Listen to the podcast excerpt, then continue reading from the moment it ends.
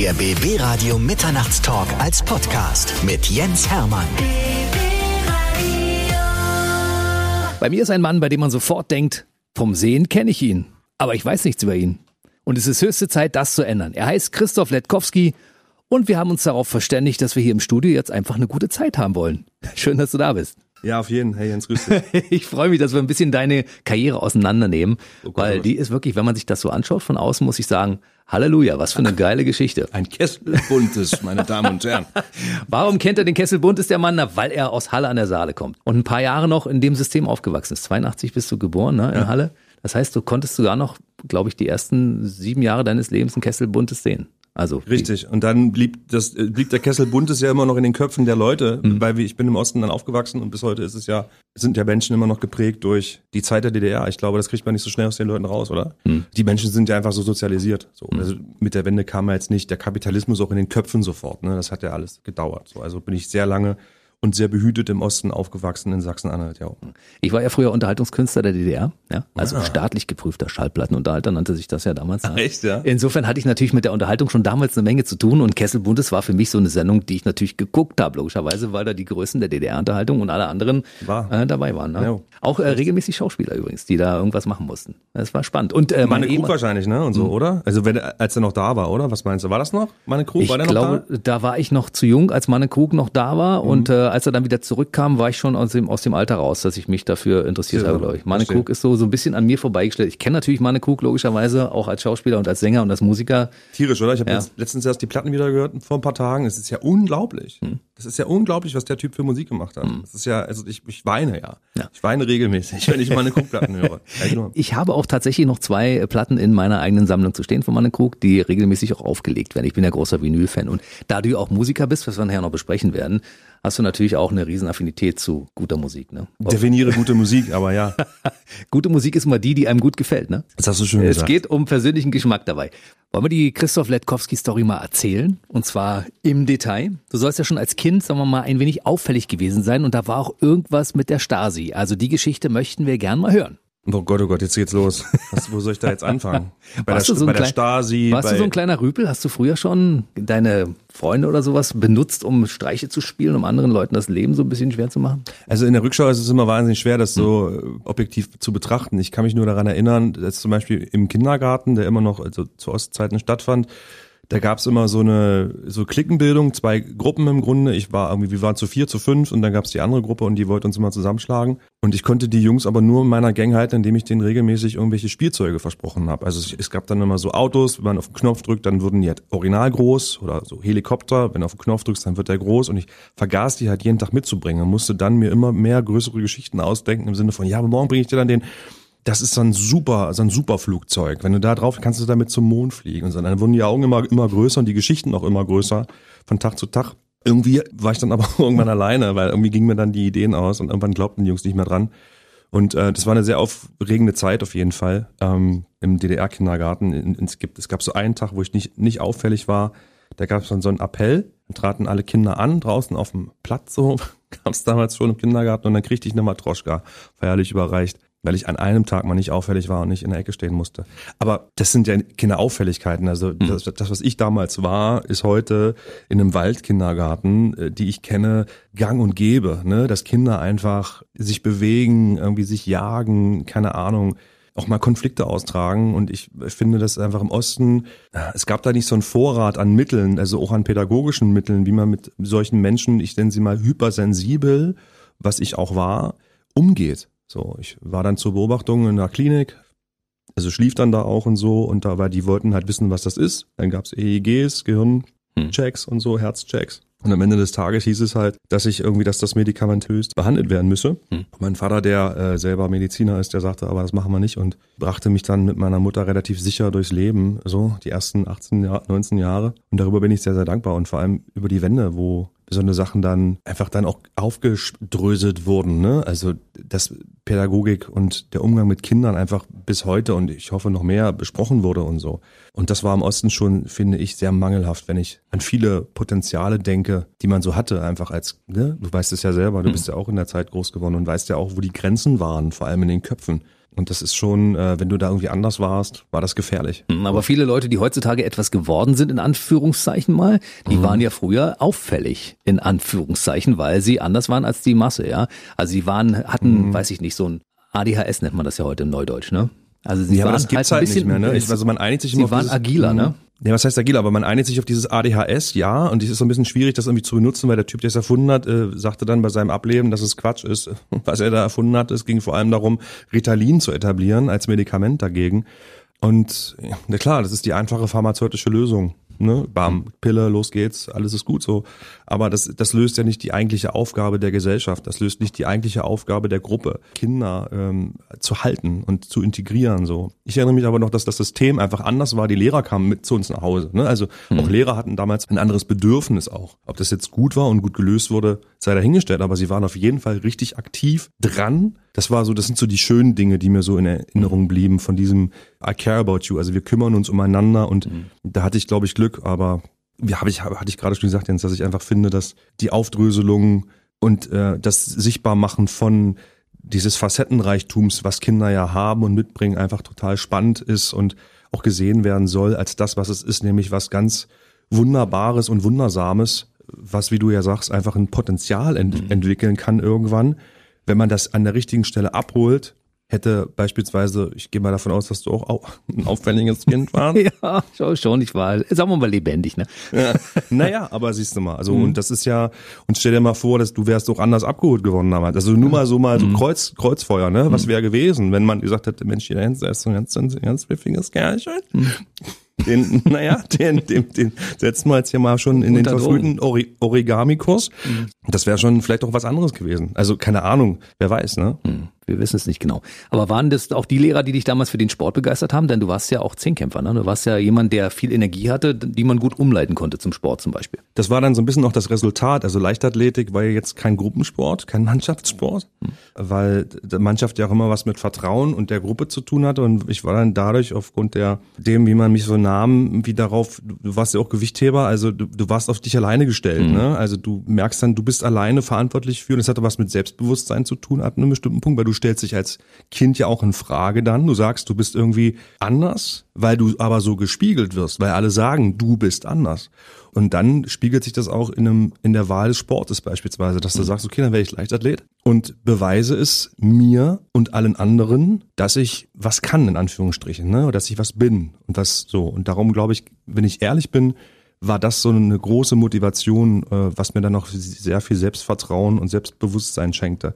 Wo ich merkte, okay, ich kann mich darüber definieren ein Stück weit und das gibt mir so einen Halt. Einfach für mein Wesen. Ne? Und dann war es auch okay, wenn ich dann irgendwie mal ein bisschen zu schnell war oder zu kräftig war oder zu laut war. Dann sagten sie alle, ja, der ist ja auch Sportler und naja, das, man muss das Talent ja auch ein bisschen freien Lauf lassen. Der ist halt so. Das stimmt. Das war bei uns damals anders, weil wenn ein Trainer zu dir gesagt hat, du musst dich mal ein bisschen integrieren in diese ganze Geschichte, ist es anders, als ob es ein Lehrer gesagt hat, ne? Weil Trainer war dein Kumpel, ne? Das war Absolut, einfach so, ne? absolut, ja, ja, total. Hast du das nicht so schlimm bewertet, die ganze Geschichte? Nee, überhaupt nicht, weil man ja auch da, dann dachte, der weiß, wovon er redet, weil, ne, so Mentoren sozusagen. Also das war einfach Mentorenfiguren, die einfach dann nochmal eine andere Kraft hatten und einen anderen Impact hatten auf mich oder auf dein Leben ja auch dann in dem Moment. Hm.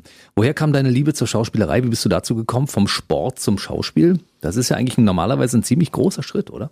Das ist echt ganz witzig.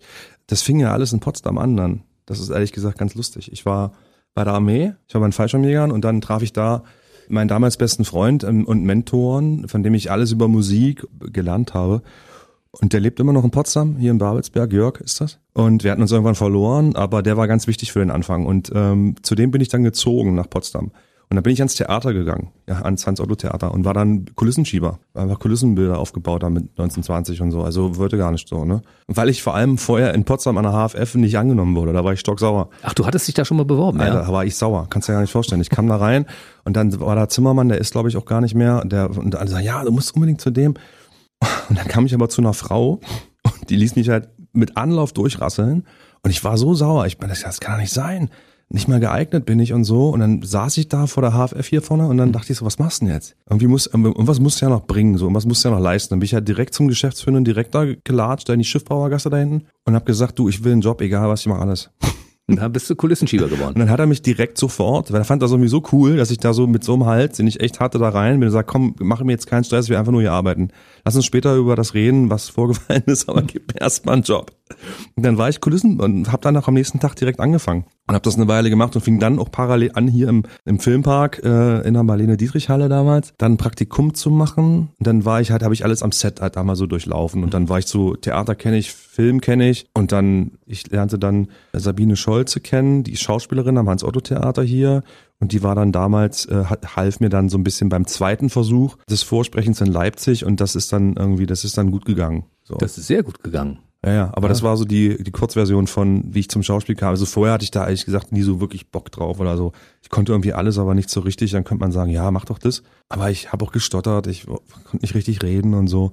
Es war irgendwie so, ach nee, nee, wieso? Das kann ich mir gar nicht vorstellen. Das ja. ist wieder so eine unglaubliche Geschichte, die in diesem Format regelmäßig auftaucht. So Geschichten, wo man sagt, das ist konstruiert. Jemand, der stottert, auf einmal stellt er fest, ja, ich mache Schauspiel und dann wird es auf einmal ein Erfolg. Ich meine, wenn man anguckt, was du schon für Filme gespielt hast, auf welchen Bühnen du schon gestanden hast, dann muss ich sagen, das kann doch kein Zufall sein. Glaubst du an Karma? Ja, ich glaube, was heißt, das glaube ich sowieso. Ich glaube sowieso daran, aber ich glaube vor allem daran, dass man äh, irgendwie zu sich selbst finden sollte, ne? Und, und das so, also wo bist du gut, wo bist du in deiner Kraft? Das ist, glaube ich, das Wichtige für jeden so. Und wenn du das erreicht hast, auf unterschiedliche Arten und Weisen, kriegt man das ja hin. Und für mich war es, war das die Loslösung aus dem Osten damals raus aus diesem System, was für mich auf jeden Fall nicht unbedingt gut war, hin zu einer Bestätigung, in dem Fall auch eine künstlerische, kam ich dann mehr zu mir. So. Und dann, wenn du bei dir bist, kannst du, glaube ich, schon sehr viel über Karma dann oder über Energien, so glaube ich, ist das, irgendwie auch beeinflussen, denke ich. Mhm. Also, dass du dann, so wie ich da rein mit Weste zu dem Geschäftsführenden Direktor da rein und gesagt, so, mhm. komm, gib mir jetzt hier einen Job, ich will jetzt ja gar nicht reden. Und das, das sind so, so Dinge, das sind so Impulse, die sind dann richtig und authentisch und, und die, und die sind echt. Weil oft, oft ist man ja mit Zweifeln belegt als, als Mensch und denkt sich, ah, meinst du das gut? Und, mm, mm, ja, und da gibt's ja so diese Sprichworte, die dummen Zweifeln nicht, die, die intelligenten Zweifeln immer und so. Mhm. Aber ich glaube, da ist insofern was dran, als dass du immer auch abwägst. Ja, man denkt die anderen immer mit mm, und so, ne? Aber das ist halt auch oft so ein Impulskiller, ne?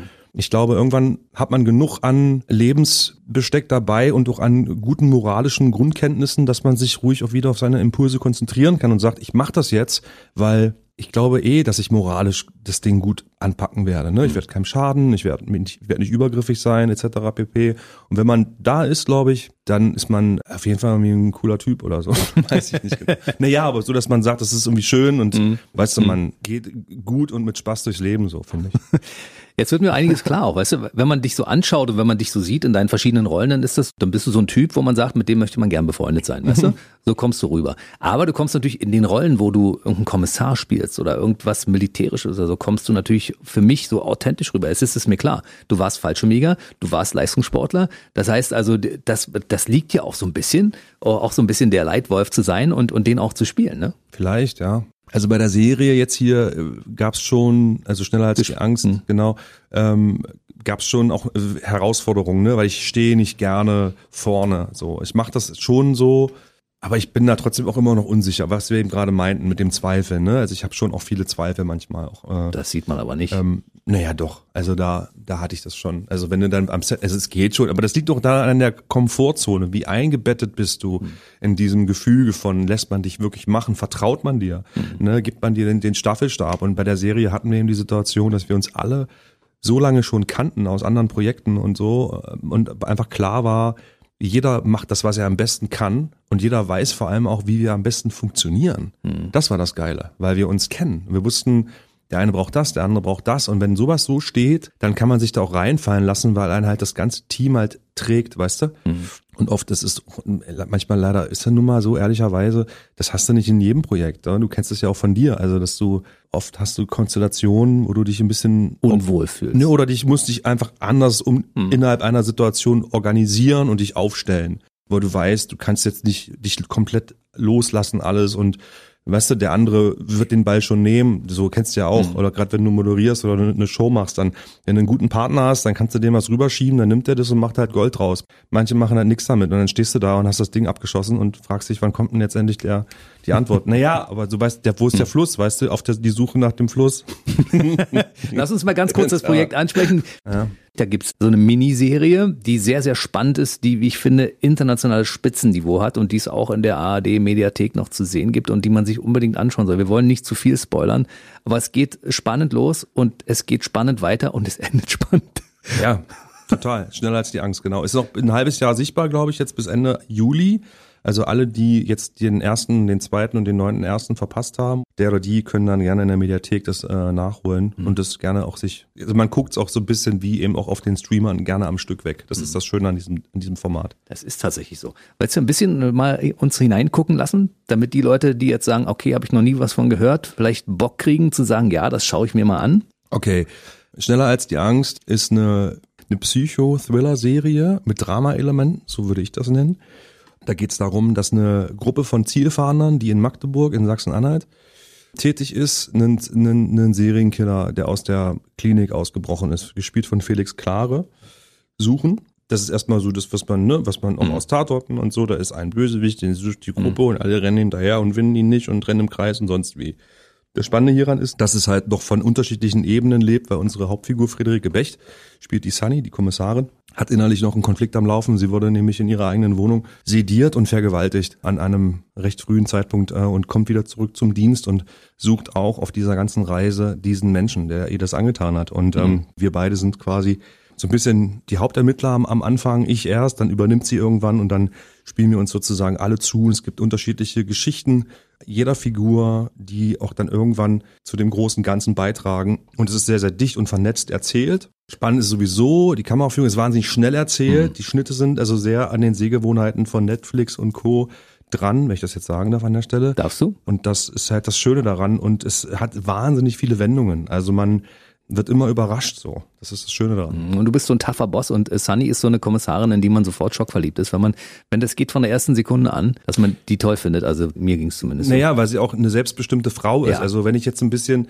noch darüber rede, warum ich das gemacht habe, ist es mir wichtig, also wir reden in der ganzen Zeit, jetzt auch nicht nur erst seit MeToo, aber schon sehr, sehr lange über die Gleichberechtigung der Frau und Feminismus hat eine ganz andere Stellen, hat einen ganz anderen Stellenwert bekommen und eine ganz andere Sichtbarkeit bekommen, auch durch die sozialen Medien. Da haben sich Machtverhältnisse verschoben, Transgender etc. pp. Ne? Und das hat sich einfach alles ein bisschen verlagert. Und das sieht man natürlich auch in den Medien. Also du hast ähm, starke Frauenrollen, der Fokus wird darauf gelegt, auch Frauen anders zu erzählen. Und ich finde, das gelingt nicht immer oder das gelang nicht immer. Oft wusste man nicht, was ein gutes Drehbuch ausmacht und man setzte einfach nur eine, in Anführungsstrichen, starke Frauenrolle dahin, ohne dass das wirklich dann auch eine starke Frau war. Und Friederike Becht spielt das bei uns äh, so selbstverständlich und, und souverän, dass es gar nicht mehr darum geht, hier eine starke Frau zu zeigen, sondern aus allem, was wir vielleicht in den letzten Jahren jetzt gelernt haben, über Gleichberechtigung, Feminismus, kommt jetzt wieder zurück auf eine Geschlechteraugenhöhe, will ich sagen, hm. weil die Opfer auch auf der Männerseite sind, so und das und die Täter auch auf der Frauenseite. Und das ist etwas, was ich mittlerweile persönlich einfach wahnsinnig wichtig finde, dass man diese ganze Diskussion wieder auch ein bisschen in die Mitte zieht zwischen Männern und Frauen, weil da sollte sie geführt werden und nicht nur auf der Frauenseite oder nur auf der Männerseite. So, das ist mir ganz wichtig und das macht diese Serie wahnsinnig emanzipiert und selbstbewusst so und Friederike sowieso und mhm. das finde ich ganz toll daran. Und da du auch regelmäßig als Regisseur arbeitest, ist natürlich das auch eine Sache, die du in deine eigenen äh, Geschichten mit einfließen lassen kannst, weil genau diese Denkweise spiegeln sich dann auch in deinen äh, in deinen Projekten wieder. Ne? Genau, also ich habe jetzt vor allem Musikvideos gemacht so für so Punkbands. also bei Feine Sahne Fischfilet oder so, da waren es auch zwei Frauen, Mutter und Tochter. Aber krasse Story bei diesem Video. Stasi-Gefängnis? Ja, genau. Das ist ein Video, das man sich angucken sollte. Und äh, nicht nur, ich, ist nicht hundertprozentig meine Musik, muss ich sagen, aber ich finde äh, den Sänger zum Beispiel sehr beeindruckend, weil schon ja, aufgrund total. seiner Statur schon mal. Ja. Die Musik ist jetzt nicht so schlimm Punk, dass man sagt, das kann man sich nicht anhören als, als Mainstreamer sozusagen, sondern ja. es ist durchaus auch melodiös. Und Voll. es ist eine absolute Message in diesem Song transportiert. Total. Also es ist so ein bisschen meine Geschichte, ne? Also weil ich habe auch so eine Eltern eben, die so, der Song heißt Niemand wie ihr von Feine Sahne Fischfilet und äh, die kommen aus Jamen oben in, äh, in, in Beckpom. Mhm. So haben sich, Monchi hat sich sehr engagiert und alle anderen auch, also gegen rechts so, die sind sehr engagiert dahingehend, äh, was in der Gegend ich weiß es, einfach auch echt ein Thema ist einfach und das machen die seit Jahren, das finde ich wichtig und die fragten mich halt, ich sagte, okay, gerne und äh, das ist ein Song über seine Eltern und den hatte ich halt versucht. Ich habe auch in Potsdam damals gefragt, im Stasi-Gefängnis, die wollten leider nicht und wunderten sich auf der anderen Seite, dass niemand mehr die DDR-Geschichte kennt. Da habe ich gesagt, na ja, aber das jetzt, wäre jetzt so eine Möglichkeit. Die haben eine sehr bekannte Band, ne, ich will mit einem DDR-Thema kommen und ihr sagt einfach nur, nein, wir möchten nicht. Ich denke so, naja gut, jetzt beißt sich die Katze in den Schwanz irgendwie so. Also irgendeiner muss halt anfangen. so, aber, und dann haben wir es halt in, in Köpenick gemacht, aber trotzdem ein sehr gutes ähm, Stasi-Gefängnismuseum an der Stelle, möchte ich trotzdem sagen. Also jeder, den das interessiert, kann sich das gerne anschauen. Das glaube ich in der Innenstadt, ne? Du kennst das, ne? Mhm. Genau. Sollte man sich auf jeden Fall angucken. Ja. Also gerade wenn man so ein bisschen Geschichte bewältigen möchte, weil ich meine, ich bin im System damals aufgewachsen und ich war in Hohenschönhausen das erste Mal in dem Gefängnis drin, habe mir das angeschaut. Und da kriegt man im Nachhinein auch eine Gänsehaut, weil, weiß ich nicht, Luftlinie von, von meinem Zuhause entfernt, ein paar Kilometer entfernt sind Dinge passiert, die man sich wirklich nicht vorstellen kann wenn man es nicht selbst Ey. erlebt hat. Ich habe es nicht selbst erlebt, glücklicherweise, aber wenn man es sieht, ist es unfassbar. Ich habe da war da auch, ich wollte da auch rein und habe da Geschichten gehört. Also ich das, ich habe so eine so eine krasse Geschichte gehört da. Ey, die würde ich gerne erzählen. Bitte. Das, das musst du auch einfach eigentlich musst du das verfilmen. Also ich war in diesem in diesem Trakt und er saß selbst auch in dieser in dieser Zelle sehr, sehr lange. Er war Marxist und wollte aber Marxist bleiben und nicht zur Stasi. Und dann irgendwann hatte man ihn noch da eingeliefert. Und der erzählte eben eine Geschichte aus diesem Trakt. Es gab da Zellen, die waren übereinander und nebeneinander. Und in einer Zelle war eine Frau. Die verständigten sich mit Klopfzeichen. Links und rechts und oben und unten. Hm. Und die klopften immer. Und dann hat er uns diese Klopfzeichen erklärt, was das heißt. Es klingt wie Morsen, aber du klopfst nur die Buchstaben des Alphabets ab. Also jeder Buchstabe wird so lange geklopft, an dessen Stelle er halt steht. Und dann wurden die so schnell über die Jahre und kommunizierten durch die Wände und sprachen halt so. Ne? Wir hatten, hatten halt, weiß ich nicht, einmal am Tag Ausgang oder so, konnten da raus, sahen sich aber auch, auch da nicht, weil die so isoliert wurden voneinander und kommunizierten nur über das Klopfen. Und irgendwann hat sie sich mit einem über ihr sitzenden ehemaligen DDR-Offizier ähm, befreundet durch die Wand. Die haben sich irgendwann durch die Wand verliebt und die haben sich irgendwann durch die Wand die Ehe versprochen. Die haben sich nie gesehen. Und es ging über Jahre. Und irgendwann war dieser Offizier weg. Sie war totunglücklich, dass der weg war und dann kam die Wende. Und er, dieser Führer sozusagen, mit dem ich diese, diese Tour machte, hat dann mit dieser Frau, ist total krass, irgendwann eine Lesung gemacht und ging mit der auf Reise. Und dann erzählten sie auch immer diese Geschichte. In Cottbus war das im, im Theater, weit nach der Wende, erzählte diese Geschichte und dann äh, meldete sich irgendwann in der letzten Reihe jemand und fragte, entschuldigen Sie, äh, heißen Sie, heißen Sie so und so? Und dann meinte sie, nee, äh, mein Name ist nicht so. Da sagte er, das kann aber nicht sein, weil die Frau, die da lebte, hatte den und den Namen. Und dann sagte sie, also ich weiß nicht mehr den Namen, aber sagte dann, äh, ich sag jetzt mal, Franz, bist du's? Und dann meinte er ja. Und dann trafen die sich sozusagen nach Jahren unter neuen Identitäten, die sie angenommen haben, aber mit ihren eigenen Namen im Theater bei einer Lesung ihrer Geschichte wieder und hatten beide aber völlig andere Leben, wurden dann auch irgendwie verheiratet, also auch so in Ehen gedrückt, in die sie nicht wollten, aber trafen sich nach dieser ganzen Zeit und waren dann auch befreundet noch, aber waren sehr, sehr alt dann auch, ne, waren so 60, 70 und so. Und das fand ich eine sehr ergreifende Geschichte, wie da Beziehungen geknüpft wurden und Leben im Grunde durch Wände erzählt wurden und dann äh, sich in dem Fall auf einer, auf einer Theaterbühne, nur weil einer die Geschichte erzählt hatte, dann wieder trafen. Das fand ich irgendwie sehr romantisch. So. Ich finde, du solltest diesen Gedanken nicht verwerfen mit dem Film, weil ich finde, das schreit wirklich danach verfilmt zu werden, weil das ist so spannend. Und schon alleine dieses Video, das Musikvideo mit dem Stasi-Knast, auch das dachte ich, könnte durchaus auch ein längerer Film sein, weil die Handlung, die dort in dreieinhalb Minuten erzählt wird, könnte man durchaus, glaube ich, auch auf 90 Minuten strecken und da noch eine Handlung ringsrum bauen. Also es ist wirklich schon, mhm. das ist ja das, was viele Leute auch damals erlebt haben in der Form, ne? Ja klar, also es gab kurz mal die Überlegung, diesen, diesen Stasi-Knast in den westdeutschen Knast zu setzen, aber das ist nicht richtig gewesen, äh, mhm. weil dann wäre man so und feine Sahne hat ja auch dieses Bullenproblem mit, äh, ja, die, ich sag mal Bullenproblem in Anführungsstrichen, ne? also dieses mhm. gegen die Polizei sein und so.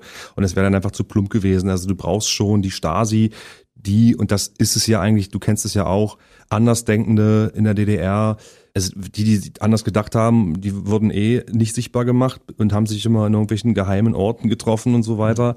Und dann wurden die eben auch dann sehr, sehr stark äh, beobachtet alle. Ne? Also es gab ja nichts, was nicht unter einer Beobachtung stand sozusagen. Und darum ist das halt einfach, also es ist heute auch noch so lustigerweise, nur im anders. Ne? Also man hat, es wiederholt sich ja alles und hat einfach nur an, in jedem System wird man einfach ja trotzdem irgendwie gescannt. So kann man es mittlerweile ja auch heute sagen, genau. Mhm. Das Erstaunliche ist, dass du ja die DDR gar nicht mehr so viel mitbekommen hast, weil du bist ja 82 erst geboren. Das heißt, es waren nicht so wahnsinnig viele Jahre, aber du steckst da richtig tief in diesem Thema drin. Das heißt, das hat dich offensichtlich auch ganz, ganz, ganz doll beschäftigt und beschäftigt dich nach wie vor, habe ich so den Eindruck. Ja, ich weiß nicht, also ich, ich bin ja viel unterwegs durch meine Arbeit und äh, es ist immer lustig, als ich mit Ketka gedreht hatte letztens, also ist auch schon ein paar Jahre her, jetzt zwei, drei Jahre, vier Jahre, in Hamburg, da das Musikvideo für die Jungs und dann habe ich, das war so geil, ich suchte eine Schule, ich suchte eine Schule, äh, wo wir für eigentlich keine Kohle, wir hatten kein Geld und wollten für Ketka ein Musikvideo drehen Und ich suchte Kinderschule, die keine Schauspieler waren und brauchte so eine Aula, wo wir das irgendwie aufbauen können. Ich hatte Mhm. von der Volksbühne hier in Berlin irgendwie auch Vorhänge und ein bisschen Lametta, schick, schick und so.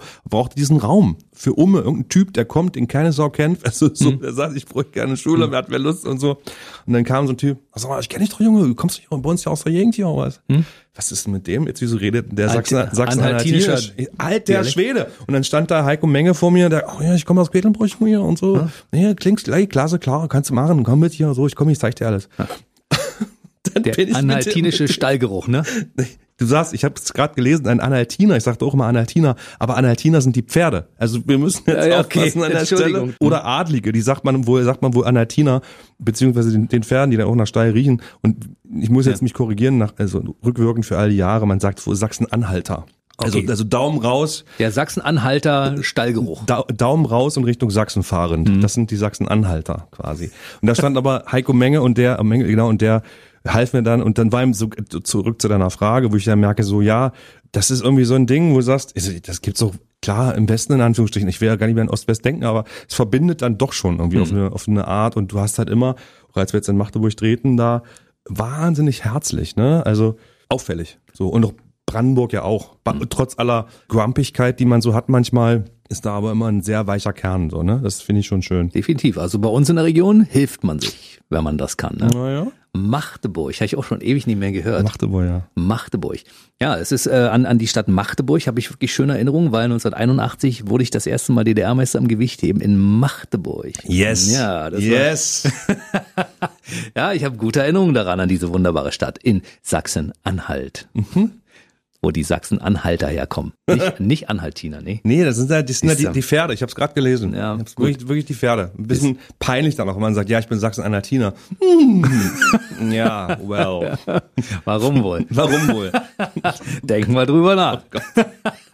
Oh Wir reden über deine Schauspielkarriere, die dann irgendwann begann mit äh, drei großen Kinofilmen, die dann gleich hintereinander kamen. So 2007 war das, glaube ich. Ne? Da waren Warum du schöne Augen hast, äh, Chaostage und Schweigen ist Gold. Das war innerhalb von kürzester Zeit drei Riesendinger, die in die Kinos kamen. Ne? Ja, nun, lass- mal die Kirche im Dorf. Das waren kleine Filme. Die zwei davon waren ja von einer ähm, Hochschule, glaube ich. Also wir haben sie de facto eh nicht großzügig gesehen. Das Einzige, was größer war, war Chaos-Tage. Aber der war, so sehr ich Tarek Elay, den Regisseur, mag und auch heute immer noch Kontakt zu ihm habe, wissen wir beide, dass das so ein bisschen das Erstbegängnis war im langen Spielfilm. So, sowohl für ihn als auch für, für mich und auch für viele, die mitgemacht haben. Von daher sehe ich das so ein bisschen als so äh, würdevollen Trash-Film an die an unsere gemeinsame Punkzeit, die wir so alle hatten mit den Chaostagen, so die die wir alle kennen, auf denen wir waren, die wir gefeiert haben, die es ja auch nicht mehr gibt, leider. Das heißt leider, also ja, die Punks sind jetzt irgendwie die Hip-Hopper, keine Ahnung, wie man das nennen will. Aber danach kamen halt Feuchtgebiete und so Sachen, Mängelexemplar, 300 Worte Deutsch, das waren so bis heute finde ich schöne Filme, die ich gerne irgendwie so auch immer noch vielleicht auch gucken würde, so die, die sind gut gealtert alle, so weißt du, was ich meine? Ja. Die finde ich irgendwie gut. Chaostage würde ich mir jetzt nicht, ja, weiß ich nicht, also vielleicht so in, in Schulen oder so. Damals gab es die Punks, liebe Kinder. Guckt euch den mal an, es lohnt sich. Und vor allen Dingen, wenn man, wenn man sich die Liste deiner Filme so anschaut, das ist, also hast du noch einen Überblick über das, was du alles gedreht hast seitdem? Ich meine, so lange geht ja deine Schauspielkarriere noch gar nicht. Es sind so ungefähr 15 Jahre, wenn ich das mal so rückrechne. Aber die Liste der Filme ist äh, deutlich dreimal so lang so, nach dem Motto. Ne? Ja, ist fast 80 sogar. Ich habe dann mal irgendwie so mal quer gedacht, das ist schon echt viel. Das ist wirklich viel. Also es gab Zeiten, da war ich echt jenseits von allem, irgendwie so pensummäßig, was ich jetzt auch nicht mehr machen würde. Aber ähm, ja, es war schon viel. Und ein paar Sachen bleiben immer hängen und ich freue mich dann aber auch so über Märchen, freue ich mich so. Blaue Licht finde ich irgendwie ganz schön immer, wenn das noch kommt. Was vor allem für, vor allem für Kinder irgendwie so ist. Ne? Ich selber habe ja auch das Feuerzeug mit Rolf Ludwig und so. Das sind so Sachen, die sind so für mich wichtig, die mag ich für mich irgendwie als Mensch und als Kind, das auch Märchen ge gesehen hat, ganz gerne. Und ich finde es umso schöner, wenn dann so Kinder oder Menschen kommen und sich dann selber so und einem dann so danken für Filme, wo man mitmacht, wo man sagt so, hey, die haben mich geprägt, wo ich so denke, oh, das ist mir eine Ehre. Das finde ich ja irgendwie schön, weil ich weiß, wie sich das anfühlt, so, ne? Und damit habe ich in dem Moment, als ich das, den, den Film ge- gedreht habe, noch gar nicht so gerechnet. Weißt du, was ich meine? Und das berührt mich dann. Oder Parcours, äh, der wichtig war, wo sich Leute bedanken oder, oder so für, für so eine Performance oder die Reste meines Lebens, wo es um, um den Umgang mit Tod ging, was in Deutschland echt ein Thema ist, weil wir in Deutschland einfach keine Kultur haben, wie die Mexikaner beispielsweise, die ja den Tag der Toten haben. Wo sie einmal zu Halloween, Dias Los Muertos heißt das, glaube ich, da gibt es einen schönen Film, Coco heißt der, so ein Pixar-Film, da, wird sozusagen den Toten gedacht aus der Familie und alles geschmückt und so und dann holt man die wieder zurück ins Leben. Und ich finde, das ist so eine Kultur, die ich total mag und die ich für mich auch gerne etablieren möchte, so für in mein Leben. Ich finde, das ist irgendwie schön und wichtig, dass man so die Familie oder die Menschen, die am nahestanden, wieder zurückholt und irgendwie zu was Schönem macht. So, ne? Und der Tod ist immer so ein, ja, so was Unangenehmes, man spricht nicht gern drüber und man kann noch schwerer damit umgehen, wenn dann mal jemand weg ist. So, ne? Das finde ich super schade. Hm.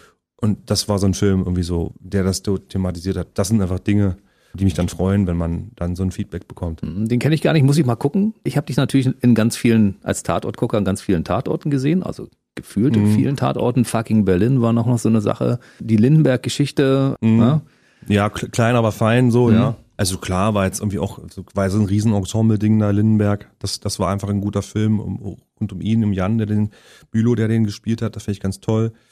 Uh, fucking Berlin fand ich ist mhm. nicht so meins. Das hat mir nicht so viel Spaß gemacht. So, das fand ich so ein bisschen ja, schade. Die Geschichte kenne ich ja nicht. Ich kenne nur den Film. Genau, es gibt die Geschichte um die Frau, die äh, eine Hure ist in Berlin oder war zu einer bestimmten Zeit. Das gab's ein, gibt's einen Roman, das ist eine Romanvorlage, die erzählt ihr, ihr Leben so ein bisschen mhm. und hat dann ihr Geld gemacht als Studentin und Teilzeithure, wie sie sich so nannte hat dann da ihr Geld verdient, aber äh, fand den, also wie gesagt, wir waren unterfinanziert und das merkt man dann immer auch, dass man irgendwie merkt, da gibt's kein Geld, das Ding dauert irgendwie zwei Jahre, bis es irgendwie gedreht werden konnte und dann ist es jetzt irgendwie auf Netflix und ich denke so, ja, so, wir alle haben dafür irgendwie kein Geld bekommen, aber ist ja egal, mhm. ist einfach so, ist jetzt nicht so meins. Ich, mhm. wir haben alle irgendwie einen guten Job gemacht, aber in sich ist das jetzt kein Film, den ich referenziell bezeichnen würde für etwas. Und trotzdem haben wir alle unser Bestes gegeben, ne? Also ich will jetzt keinen Bashen dahingehend, es ist einfach so, gibt's ja manch, manche Sachen sind halt mehr gelungen, manche, manche weniger und ich hm. brauche den jetzt nicht so. Obwohl mich dann viele darauf ansprechen und sagen, Mensch, da sieht man aber dein Hintern irgendwie ist ganz süß. So, ich sag, mm, Deshalb, also darauf naja, habe ich jetzt nicht geachtet, aber ich habe Na, Jens, denk mal drüber nach. Ah, na ja. ist klar. Wir machen da mal einen Punkt drunter. Ich wollte noch ganz kurz darauf zurückkommen, dass die Mädels in unserem Laden natürlich auch gesagt haben, ja, ich kenne ihn früher noch von GZSZ, da habe ich ihn gesehen, also noch relativ jung. Als die Mädels selbst bei GZSZ mitgespielt haben, meine Damen und Herren, muss man an der Stelle ja sagen, hier wird, der, wird, der wird man ja so durchgereicht in Potsdam. Die fangen alle bei GZSZ an und irgendwann lernen sie bei BB Radio.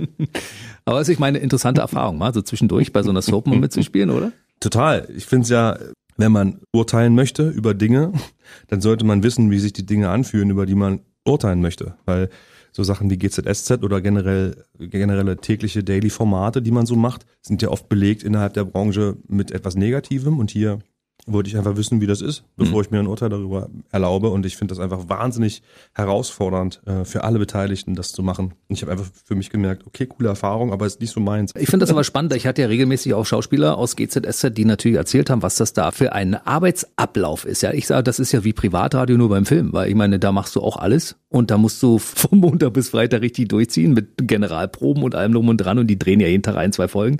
Das ist schon heftig vom Lernen und vom Pensum und so, ne? Absurd. Also es ist unglaublich. Es ist so krass. Ich, ich denke, muss immer an Anne Menden denken, die ich sehr, sehr schätze. Wir haben uns irgendwie ewig nicht gesehen. Ich habe sie einmal noch mal gesehen bei einem Alarm für Cobra 11 Dreh, den wir, den wir zusammen gemacht haben, wo die auch so auf dem Punkt war. Also spielerisch. Oder Baro auch, der glaube ich auch am Grips Theater mal war. Der war auch schon hier.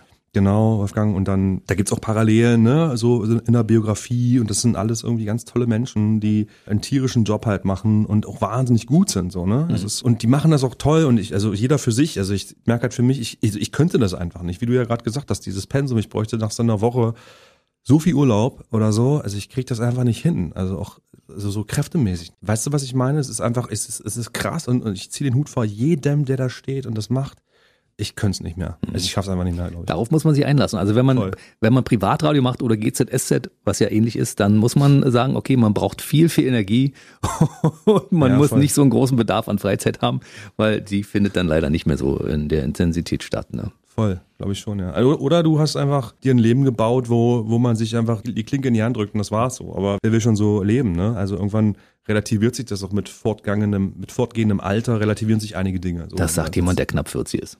Naja, ist ja so. Also ich meine, ich sage immer so schön, das Leben der anderen muss ich nicht verfilmen, das sage ich zu Hause so. Weißt du, was ich meine? Naja, so, hm.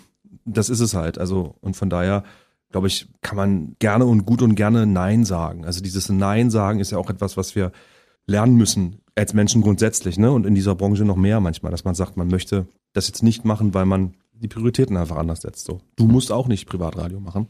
Nein. Das stimmt. Ich muss es nicht machen, ich mache es wirklich gerne. und ich habe auch große Probleme mit dem Nein sagen. Ja. Weil meistens sage ich, ja logisch, machen wir. Lass uns das einfach machen, weil ich Bock drauf habe. Mhm. Volksbühne war so ein Ding, auf das du richtig Bock hattest. Ne? Du hast ja, du warst, glaube ich, über zehn Jahre warst du an der Volksbühne. Das war so deine, deine Lieblings- und deine langjährigste Bühne, die du bespielt hast. Ne? Ja, voll zehn Jahre Volksbühne ungefähr. Mhm. Du kamst aus dem Theater Leipzig-Dresden, du hast also die sächsischen Bühnen mal probiert und dann ging's in die Hauptstadt. Ich, genau, ich kam von der Schule, Hm? ich war in Leipzig und dann in Chemnitz. Wir haben so ein Dualsystem in Leipzig, dass du nach zwei Jahren Grundstudium schon ans Theater gehst und dann immer noch Unterrichte hast, aber dann schon weißt, wie sich Theater anfühlt. Das war dann so in Chemnitz bei uns der Fall. Wir waren so eine freiwillige Gruppe, die dann gesagt haben, okay, wir machen's, weil Chemnitz heißt auch wirklich mit Einschränkungen leben, meine Damen und Herren. Also nicht, dass das das schlecht ist, sondern du bist einfach raus aus dem, aus der großen Stadt Leipzig, ne? Und du bist da so ein bisschen da im, im sächsischen Allerlei was total schön war und wichtig war, aber wir hatten uns halt, ne? Wir hatten doch nicht, wir hatten uns und wir hatten uns und naja, es war ja. Naja, deswegen so dieser freiwilligen Club, der wir da waren. Und dann bin ich nach Berlin direkt ans Grips Theater. Ich wollte dann Gimme Kindertheater machen und die Linie 1 und so, viele kennst noch. Viel Mhm. Linie 1 war auch ein großer Erfolg damals von dir. Ne? Und nicht nur von dir, sondern allgemein. 86 Uraufführung oder so war das, glaube ich, absurdistan. Gibt Schauspieler da in dem Haus, die spielten alle 2000 Vorstellungen. Alle. Jeder einzelne. Also die spielen ja Linie 1 ist so alt und du, und du spiel, übernimmst immer wieder dieses Ding, weil Linie 1 ist so groß in Berlin und fürs Gripstheater so essentiell wichtig. Für Vol- Volker Ludwig, denjenigen, der das, glaube ich, geleitet hat damals noch. So Axel Prahl war ja da auch so Bella, der spielte dann Bella Boss und Bulli, Heinz Hönig fing da an, Dieter Landuris, äh, die fingen da alle an und alle Linie 1 und ich, ich spielte dann Bambi, ne, was Landuris setzte damals so und das ging dann irgendwie ein paar Jahre gut oder ehrlich gesagt nur eins und dann war mir das auch irgendwann zu anstrengend. So, also Stichwort GZSZ. Naja, Kindertheater, du stehst um 10 auf und machst dann irgendwie, irgendwie zwei Vorstellungen on a row und dann bist du erstmal komplett durchgekaut. So, ne? Und dann hast du noch Proben und dann musst du noch mal abends ran. So, also kann man machen, muss man, also so, ne? Das war so. Und das, und dann ging das recht früh los. Dann bin ich mit Gabi Gysi in Kontakt gekommen, die Schwester von besagten Politiker und die ist Dramaturgin und dann ähm, war ich da recht schnell an der Volksbühne. Ähm, Hatte den Kühlschrank in der Hand, bin schon mal in die Nähe gezogen, so präventiv und fing dann, dann da recht schnell an und war dann zehn Jahre sehr glücklich an diesem sehr herausfordernden Haus. Das ist so meine Bühne so gefühlt, ne, wo ich so sage, so das interessiert mich auch irgendwie irgendwie noch am meisten so. Jetzt bin ich auch gespannt, wie es weitergeht mit Polish. Wir wollen die spanische Fliege nochmal spielen, die wir damals noch hatten. Die soll wieder ans äh, Schiller-Theater kommen im Laufe dieses Jahres, was ich gerne machen würde. Die spanische Fliege war so ein Riesenerfolg noch an der Volksbühne. Und gucke mal, dass das noch geht, aber ich bin jetzt auch schon ein paar Jahre älter und ein bisschen dicker geworden. mal gucken, ob ich die Also wer, wer das, wer immer sehen möchte, wie dick er geworden ist, der guckt mal in das aktuelle Projekt rein, weil so dick, wie er sich fühlt, ist er natürlich nicht. Ja, bei schneller als die Angst ist er noch no, relativ gut in Shape. Ja, ich bin man auch schon dicker. Also ist ja auch man gut. sieht aber den ehemaligen Zehnkämpfer sieht man noch ein bisschen durch, ne? Ja, der sieht da aus wie so, ein, wie so ein ehemaliger Gewichtheber. Wobei du ja eher, du siehst ja eher aus wie ein ehemaliger Zehnkämpfer und ich sehe eher aus wie ein ehemaliger Gewichtheber. Tja. Eigentlich müssen wir es um, es umdrehen. War das jetzt ein Kompliment oder wie muss ich das jetzt Kannst auffassen? du sagen, wie du willst, wie auch immer. Ich, ich gehe ja davon aus, dass Gewichtheber eigentlich immer ein bisschen mehr Masse hatten, ne? so untenrum auch. Das war bei mir tatsächlich so. Also ich hatte mein Wettkampfgewicht bei meines letzten Wettkampfes 1993. 82,5 Kilo war die Gewichtsklasse. Das war damals Ja. noch das Leichtschwergewicht. Ja. Und da bin ich gestartet. Und äh, ich habe nach wie vor jetzt ungefähr mein Wettkampfgewicht von damals. Ich habe 84 Kilo. Also Krasser insofern, ja. Wahnsinn. Wahnsinn. Und das mit Ende 40. Das ist Ja. schon echt stark. Dankeschön. Ich gebe nachher einen aus, ja. Wenn wir fertig sind, gebe ich kurz einen aus. Wahnsinn. Der Typ, der Typ, meine Damen und Herren. Also, du sollst anfangen, hier so, so Video-Interviews zu machen. Das wäre geil. Dann gucken die Leute nur auf dich. Was eigentlich, was ist Jens eigentlich auch ein geiler Typ? Deshalb habe ich dich eingeladen, damit du solche Der Podcast mit mir selbst, meine Damen und Herren. Heute wieder ich und ich. Warum habe ich mich eingeladen? Weil ich mich total geil finde. Nein. Nein, so ist das überhaupt nicht. Ich lade mir Leute ein, die ich toll finde und mit denen ich tolle Gespräche führen kann über ihre Karriere und wir reden über deine Musik, weil musikalisch bist du natürlich auch noch. Das ist ja nicht in die Wiege gelegt, dass man sagt, wenn man, wenn man gut schauspielen kann, dass man auch gut singen kann, weil es gibt durchaus Schauspieler, die das nicht können. Bei dir ist es irgendwie Hand in Hand, ne? Wen meinst du da jetzt genau? Ich meine speziell dich, der Wer kann nicht so gut singen? aber als Schauspieler, wenn ich so gut singen kann, Das, du hast doch gerade gesagt, es gibt auch Schauspieler, die nicht so gut singen können. muss ich jetzt irgendwie namentlich dazu benennen? Nö, ich hab's nur mal zurückgegeben kurz. Aber du Ist- weißt doch, dass es stimmt, was ich gesagt habe. Naja, ist relativ, ne? Ich glaube, Singen ist etwas, was du nicht lernen kannst so. Also ich meine, ich finde, man muss unterscheiden zwischen einem Gesang, den man, der so aus einem rauskommt und das man gerne macht, hat man, hat man, will man was erzählen? Also weil ich sehe dann eher so, wenn ich auch auf Deutsch schreibe, dann wollte ich immer auch was erzählen. Ne? Also darum ging es mir so. Ich war jetzt nicht so der passionierte Sänger. Also ich klar war früher im Chor und habe auch mal Musicals gemacht und so. Aber ich war jetzt nicht so der Sänger, der da mit geballter Brust irgendwie so immer auf irgendwelchen Bühnen stand, sondern mir ging es immer darum, dass ich halt Texte schreibe und Songs schreibe, Songs mache und die halt irgendwie erzählen wollte. Und das ist so mein Ansatz. Und dem nähere ich mich und also nähere ich mich. Andere machen das anders und jeder muss damit irgendwie cool sein. So mit mhm. diesem einen Ansatz, den er für sich selber irgendwie finden muss, weil letztlich geht es um Authentizität am Ende des Tages. Also ich finde, mich erreichen Dinge nur, die ich irgendwie als authentisch empfinde. Geht dir ja auch so, ne, mhm. oder? Du bist ja natürlich, ja. du bist ja, hast ja ständig mit Musik zu tun und die trennt sich und da trennt sich die Spreu vom Weizen in dem Moment, wo du halt merkst, meint er das ernst oder oder die interessiert, also weißt du, was ich meine mhm. so? Und dann hörst du auch hin ja. ne, und merkst so, ja ja, da hat einer wirklich was zu erzählen mhm. oder einer, ne? Und das interessiert mich gerade so irgendwie. Und das ist so mein Anspruch. Ob das jetzt gut ist, ob dann, keine Ahnung, ich höre mir das jetzt nicht, nicht, nicht an und gehe mit mir da ins Gericht und sage so, naja, da hätte es aber noch ein bisschen mehr, da hätte es schon noch mal ein. Klar, mache ich schon, aber die Songs sind das, was sie waren und die sind äh, wichtig, finde ich. Das sind schöne Lieder teilweise. Ich mag die immer noch ganz gerne und ähm, bin froh darüber. Dieses Projekt von Eden ist auch, ähm, hat diverse Hits beschert, die auch im Radio liefen. Sommer ist zum Beispiel war einer davon. Handlung spielt in Berlin. Genau, auf den Dächern der Stadt. Hm. Auch so Guerilla-Quatsch irgendwie so, kannst du keinem erzählen eigentlich. Also so Leiter und dann aufs, aufs Dach hoch und so also ist ja alles auch nicht erlaubt, muss man ja dazu sagen, ne? Und so, aber dann, äh, ja, am Ende kam noch Jürgen Vogel und sagte, na klar, komme ich da. Und so, das war schon echt, äh, das war schon echt ein Ritterschlag damals für, für mich und für alle. Naja, ist ja so. Es ist für mich so ein bisschen Heimatgefühl, weil als Ostberliner, logischerweise, ich sehe sofort meine, meine Hut sozusagen. Wo bist du, bist aus Friedrichshain? Ich komme aus Kaulsdorf. Gott, oh Gott. Ich bin Kaulsdorf. Insofern ganz weit im Osten. Jetzt, müsst Ost eine, jetzt bitte mal Applaus, meine Damen und Herren, wer jetzt das echt geschafft hat, da rauszukommen. aus Kaulsdorf nach Potsdam. Das ist in die Landeshauptstadt. Da draußen klatschen auch ja. alle. Super. Aber ja, ganz ehrlich. Oh, jetzt ziehen sich wieder die Hände. Ich blase das jetzt mal ein bisschen auf. Ja, Es war früher die Hauptstadt der DDR, dann war es die Bundeshauptstadt und ich bin jetzt hier in der Landeshauptstadt. Also was soll es hier? Einmal Hauptstadt, immer Hauptstadt. Was soll ich dazu sagen? Ne? Ja, ist auch ein bisschen ja. so, ne? Hm. wenn, wenn, wenn der, ist wie mit dem Poeten und dem Berg. Wir wollten über Musik reden und über Jürgen Vogel. Jürgen Vogel, mit dem hast du zusammen gespielt. War das der Kontakt? Der da, deshalb war er auch in deinem Musikvideo oder wie ist das? Ja, das war, wir drehten eine lange, auch eine, eine Reihe damals, Blochin hieß die. Das ging auch über ein paar Jahre. Wir mochten uns ganz gut leiden so und ähm, dann fragte ich den irgendwann, ob er da Lust hat zu und ähm, dann meinte der halt, na klar, bin ich am Start, sag mir wann, wo und dann ist gut. Und äh, bin sehr froh darüber, dass, dass er da mitgemacht hat. Siehst du, der Jürgen Vogel war zum Beispiel noch nicht in dieser Sendung und wenn du einen guten Kontakt hast, kannst du ihm gerne Bescheid sagen, ich hätte Interesse daran, mit ihm zu reden.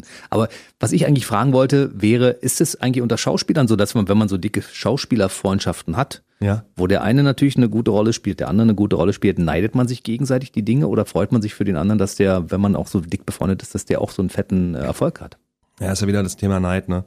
Also es gibt manchmal Menschen, aber da bin ich mittlerweile auch anders drauf. Früher war ich dann so ein bisschen nicht neidisch, aber ich war so ein bisschen, ich fand es ungerecht, dass bestimmte vielleicht Kolleginnen oder Kolleginnen einen bestimmten Erfolg haben, wenn ich wusste, wie sie sind privat oder wenn ich wusste, worauf das gebaut ist, dieser hm. Erfolg. Ne? Und das wären dann, nicht so meine Mittel und Wege gewesen, die ich gewählt hätte. Aber ich glaube sehr an Karma und, an, und daran, dass man immer auch sich mit den Menschen verbindet und die trifft, die man treffen sollte. Und die ja dann irgendwann gut für einen sind. Und wir haben es jetzt auch bei Schneller als die Angst einfach, ne? Ich hatte, wie lange hat es gedauert? Also das ist jetzt so ein Projekt, wo sozusagen alles stimmt. Hm. Wo ich sage, das ist die, das ist das Resultat aus ganz vielen Filmen und einer ganz langen Arbeit. Und jetzt kommt das zusammen, diese Gruppe von Menschen.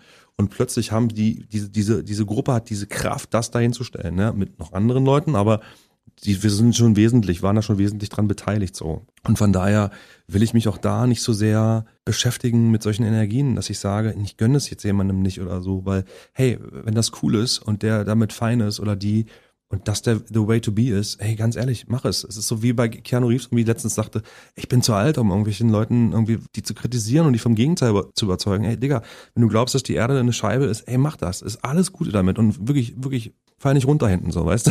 So, das ist, nee, so halt, weißt du, aber ich muss jetzt keinen überzeugen. Das ist so viel, also das ist einfach, ich habe da echt nicht mehr die Zeit und die Buntstifte so, weißt du, so hm. diese Kraft aufzubringen, weil das Leben einfach voll genug ist und von daher und es einfach auch keine notwendige Energie letztlich ist, so, weißt du? Und wie, oder wie ist es, wie ist es für dich?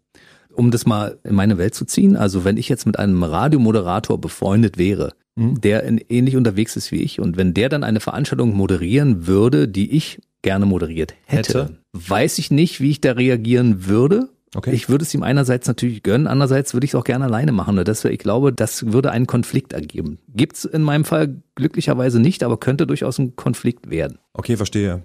Ich denke ja immer nur so, zum Beispiel rollenmäßig, glaube ich immer, dass die Dinge finden dich, nicht du die Dinge. Mhm. Das ist das, was ich glaube. Das meinte Jim Carrey mal ganz gern. The part is finding you and you're not finding the part. Mhm. Also dieses mit dem Casting und so, das ist wirklich Quatsch. Und wenn dir dieser Kollege von dir diese Show moderieren soll, weil er, was weiß ich, Vitamin B oder über irgendwelche Ecken und so dahin, dann wird er halt auch da oben stehen und irgendwie spätestens dann irgendwann merken, naja, so richtig geil ist es nicht. Weil du hast ja ein Gefühl zu dieser Veranstaltung. Du weißt ja, wieso du das sein solltest. So. Weißt du, und dann wird es so, glaube ich, auch dazu kommen, dass du entweder das machst oder was viel Geileres. Weißt du, was ich meine? Und, und hey, lass ihm doch die Erfahrung. Ist doch cool. Wenn er jetzt über Umwege oder eine, eine Art, die halt nicht deine ist, das Ding da moderiert hat, dann ja. Weißt du? Danke, du bist doch ein bisschen Nee. Philosoph zwischendurch. Ich finde das ja nee, toll, ja. was soll ich dir sagen? Ja. Es ist so, ja, nee, also stehst du daneben, holst dir eine Packung süßerherziges Popcorn und guckst ihm, guckst ihm beim Heiterscheitern zu, Alter. Das ist doch.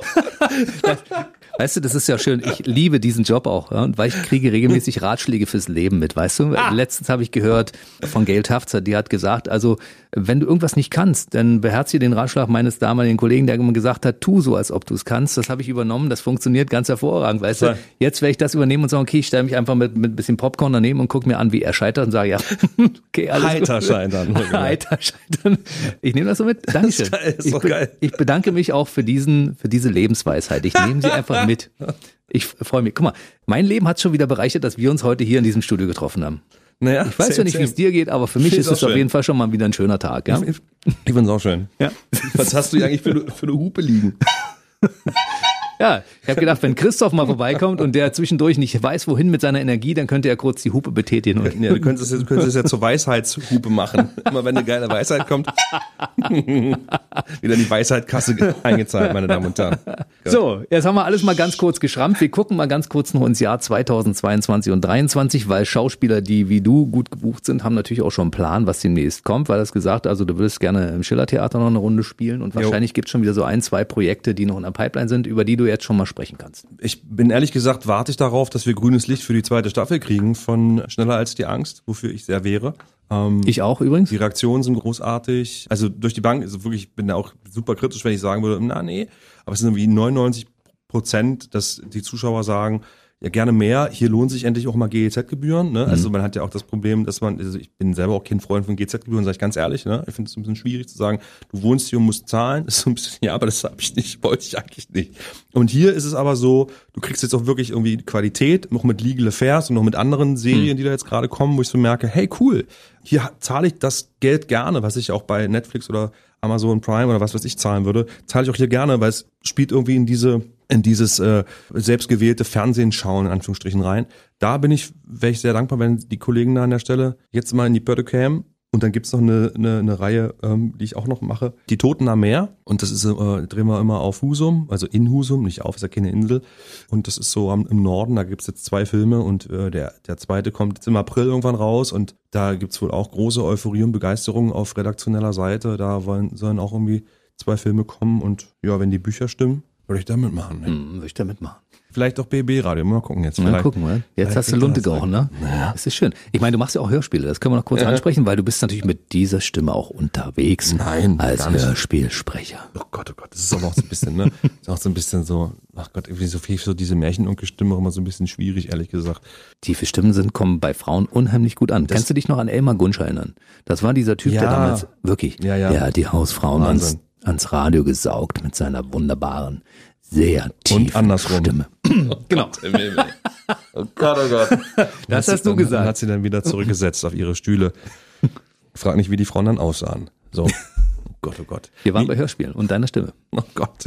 Äh, ja, ich weiß nicht, ich hatte da, ich habe ein paar gemacht. Ähm, das war aber auch, äh, waren schön. Auerhaus. Und dann hatte ich äh, noch äh, gelesen, das war ein Hörbuch äh, mit der Faust in die Welt schlagen. Da ging es so ein bisschen um, äh, was ich ganz schön finde, um die, die Nachwende-Generation in so, so um Raum Hoyerswerda und so, weißt du, so wo die Braunkohle und so, sonst nichts ist. Und da die ganzen Skins, die alle zu Nazis werden und so, das war ein Lukas Rietschel, hieß der Typ, der das geschrieben hat, einfach wahnsinnig berührend, weil ich das total kenne. Ich bin, bin in diesen 90er Jahren aufgewachsen, wo alle, alle wurden Skinheads. Es war unglaublich. Alle. Außer du. Nee, ich war der, erste, war der erste Punk da und deswegen musste ich doch weg, aber ich halt musste echt die Beine da in die Hand nehmen, weil das war nicht lustig. Also, da ging es echt um Mord und Totschlag teilweise. Also da standen, wie, wie oft die mit Basies da irgendwo standen und die Cops kamen und sagten so, ne, ist doch nicht passiert, ja, also muss erst einer sterben. Das geht halt auch gar nicht eigentlich, ne? Und das war so, waren so diese 90er und aus, aus dieser Aufbruchsstimmung entwickelten sich dann diese Menschen teilweise wirklich auf ganz komische und traurige Art und Weise, weil natürlich auch Wendeverlierer dabei waren, ne, die dann den Fuß nicht auf den Boden kriegten dann, gerade in diesen zurückgelassenen, doch sehr ländlichen Regionen, wie wir sie ja auch hier in Brandenburg haben. Also ist ja auch Brandenburg. Ähm, Hoyerswerda ist nicht. Nee, Hoyerswerda nicht, aber es ist ja so eine, Schnitt, so, eine, so eine Schnittstelle da. Es ist ja so, da ist Elend Brandenburg, der Rest ist dann schon Sachsen. Ne? Und das ähm, hat er dann als, als junger Typ, der ist jetzt 22, glaube ich, hat er irgendwie ziemlich cool äh, beschrieben schon. Und äh, das habe ich dann für den gelesen. Mehr schlecht als recht, muss ich sagen. Ich war zu der Zeit auch ein bisschen äh, parallel unterwegs in, mit unterschiedlichen Projekten, aber ich mochte das ganz gerne. Also könnte durchaus sein, dass es davon noch was gibt irgendwann mal. Ich bin offen, meine Damen und Herren. Also wenn Sie möchten, können Sie sich gerne bei mir ins melden. Ich würde dann auch mal gucken, dass vielleicht die Zeit verändert. Na, genau. Das war jetzt nicht der Anhalt, Anhalter-Dialekt, sondern das war der sächsische Dialekt, weil du in Sachsen ja auch lange unterwegs warst. Ne? Dementsprechend hast du die natürlich auch voll drauf.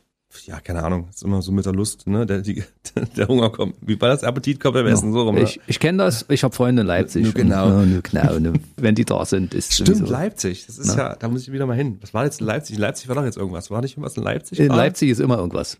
Ja, in Leipzig ist immer irgendwas. War nicht doch- irgendwas das in Leipzig?